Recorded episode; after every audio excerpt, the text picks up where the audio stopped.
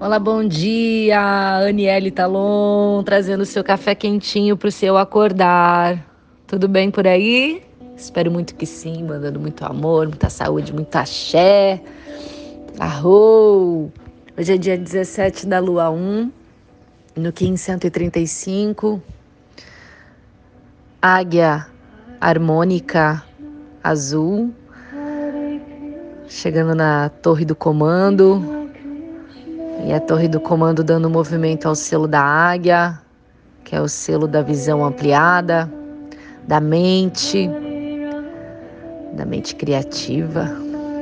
É, a águia ela é supramental, ela enxerga lá de cima, tem a visão planetária, a visão do tudo e traz as suas visões lá do alto para nós.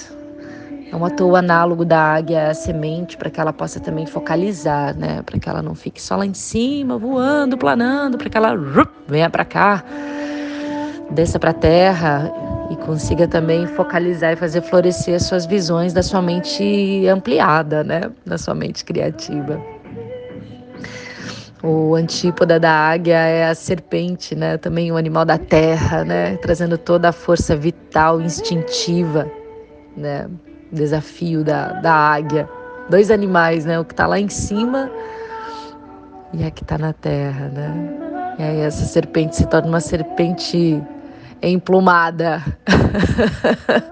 uma serpente que também voa, né? Dois animais de grande força e poder, né? Esse oráculo, demais, demais. Guiados hoje pela noite harmônica, dando comando da abundância dos sonhos. E é isso que eu venho falar. Sonhos são essenciais, sonhos são vitais, vitais porque nos trazem realmente vida. E quando a gente sente que tem o poder de realizar, uau, o quanto a gente se empodera, né? Realizar sonho é realmente muito mágico, é algo que nos empodera de verdade. Você desejar algo, sonhar com algo e acreditar que esse sonho é possível, que esse desejo é possível, porque seu sonho, seu desejo, ele já é meu, ele já está manifestado, ele só está num outro plano. Então aí eu uso a minha mente criativa maravilhosa que me dá a possibilidade de imaginar, de criar, de me colocar naquele cenário, naquela situação e assim eu alinhar e criar uma linha coerente entre a minha mente e meu coração e a partir disso eu emanar toda a emoção positiva de já ter conquistado aquilo que eu desejo. O desejo ele é suicidável, né? Nós desejamos aquilo que não temos, né? Tudo que não temos é o que desejamos, e aí quando a gente consegue aquilo que desejamos, ele pum, esse desejo morreu. A gente começa a desejar novas coisas, né? Por isso que é importante a gente estar sempre grato, em graça, né? Em gratidão, reconhecendo tudo aquilo que tu tem hoje, né? Seja, sei lá, seja a toalha da tua mesa, da, do, do teu café da manhã, a casa que você mora, o carro que você tem, a cama que você dorme, o chuveiro quente que você tomou banho, tudo isso já foi um algo de desejo, né? Que você desejou. E aí quando conquistou, você já olhou lá para frente de novo, né? Então os desejos são suicidáveis e amamos o que desejamos, então reconheçamos sempre aquilo que já está no nosso campo materializado e também se sentindo amplamente merecedor daquilo que se deseja, né? Não existe sonho grande, não existe sonho impossível, tudo é possível para a criação, tudo é possível, né? Se passou pelo seu plano mental, é porque isso é possível, é possível de ser realizado. E na verdade, todas as coisas materializadas hoje passaram por um plano mental. Foram um dia um sonho, né? Foram um dia um desejo de alguém, né? Foram uma ideia que foi concretizada então saiba que tudo é possível. Então que a gente esteja sempre alinhado e possibilitando esse alinhamento da mente com o nosso coração, onde emite essa energia magnética, né? O coração emite a energia que vai magnetizar, vai atrair aquilo que eu desejo, aquilo que eu sonho, né? Me sentindo amplamente merecedor. Então, é, quando a gente sonha com algo, é muito importante a gente sonhar e soltar. Não ficar no campo do estresse, da frustração, da, da ansiedade. Percebe, assim, todas as coisas que estão no seu campo hoje. Você um dia sonhou, ou um ano atrás, ou três anos atrás, ou dez anos atrás.